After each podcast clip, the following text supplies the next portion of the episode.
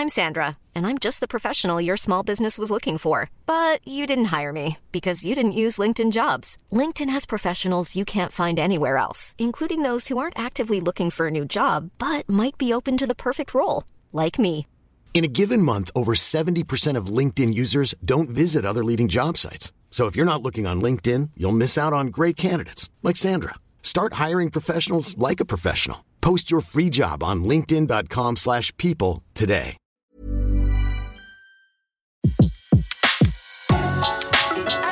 Le meilleur de séances radio est maintenant sur We Love Cinéma. Le pavé dans la toile. César Monterol crève l'écran sur Séance Radio.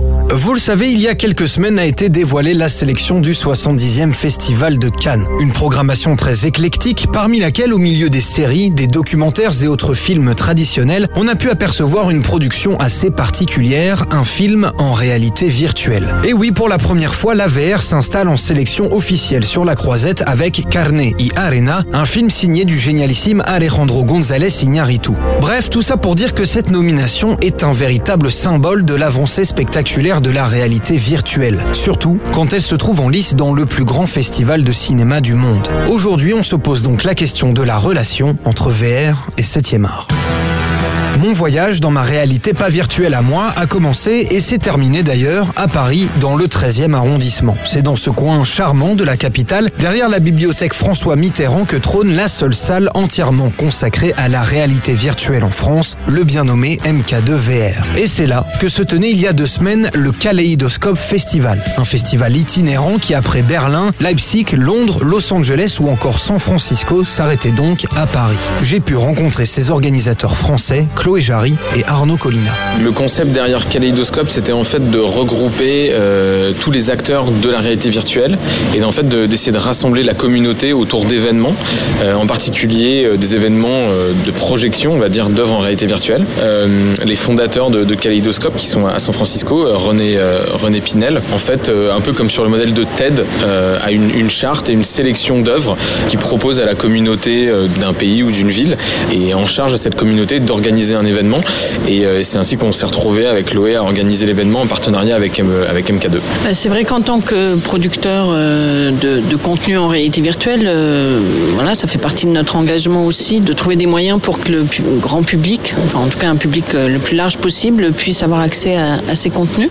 Avant de rentrer dans le vif du sujet et de cette question que nous nous sommes posée sur la relation entre réalité virtuelle et cinéma, allons à la rencontre d'Elisha Kermitz, le jeune directeur de cette salle MK2 VR. Pour ceux qui font la réalité virtuelle, la nécessité de la rendre accessible à tous est une priorité.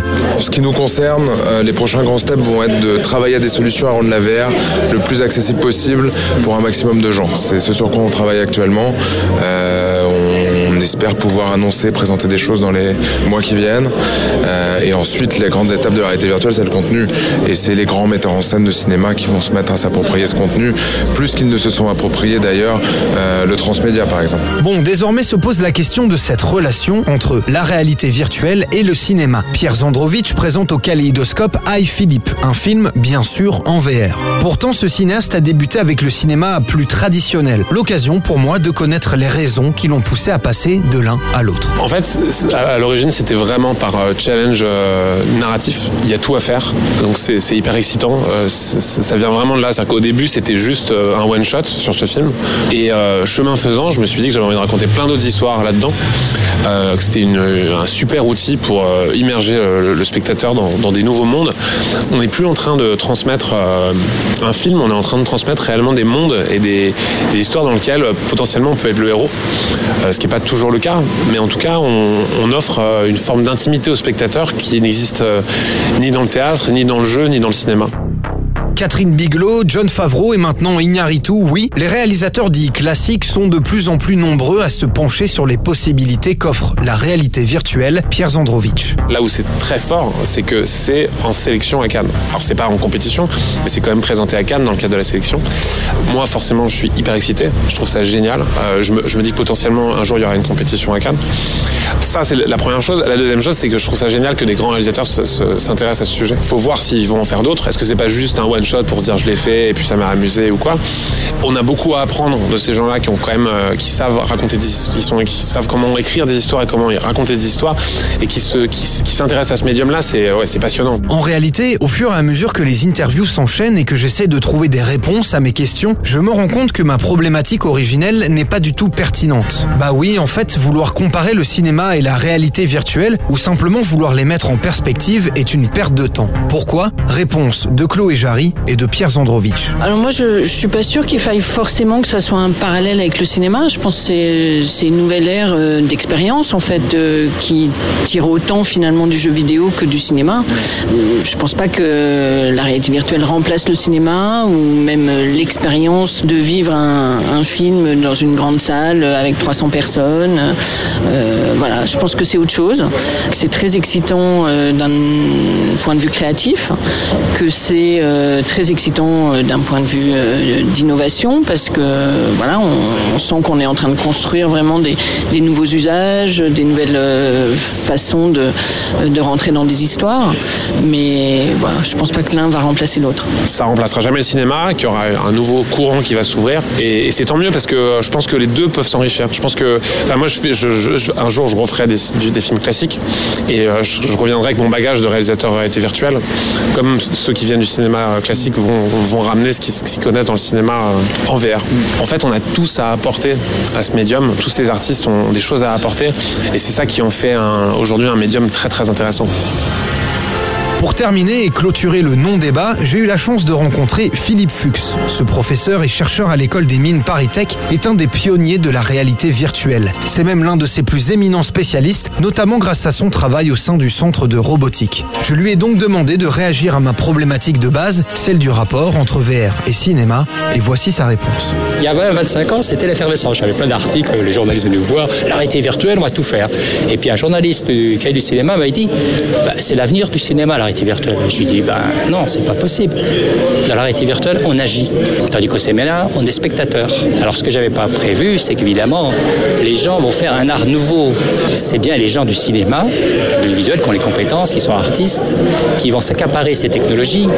Mais il faut pas voir ça comme euh, quelque chose de complémentaire du cinéma, même si ça paraît un peu euh, au départ. C'est un art qui est nouveau, puisqu'on va, on va plus être spectateur, on va être un peu acteur, ou spectateur, comme on dit certains.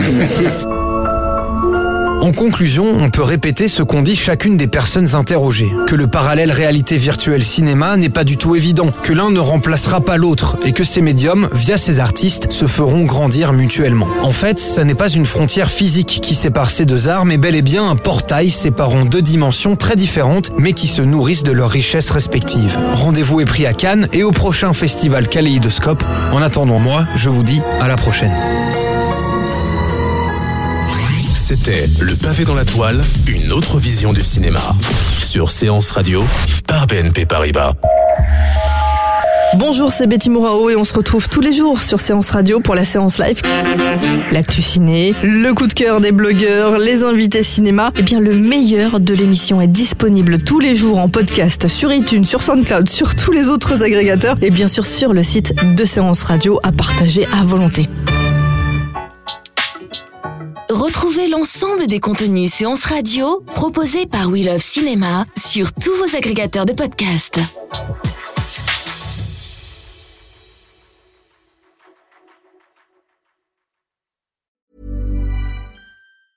Mom deserves the best, and there's no better place to shop for Mother's Day than Whole Foods Market. They're your destination for unbeatable savings, from premium gifts to show-stopping flowers and irresistible desserts. Start by saving 33% with Prime on all body care and candles. Then get a 15-stem bunch of tulips for just $9.99 each with Prime. Round out Mom's menu with festive rosé, irresistible berry chantilly cake, and more special treats. Come celebrate Mother's Day at Whole Foods Market.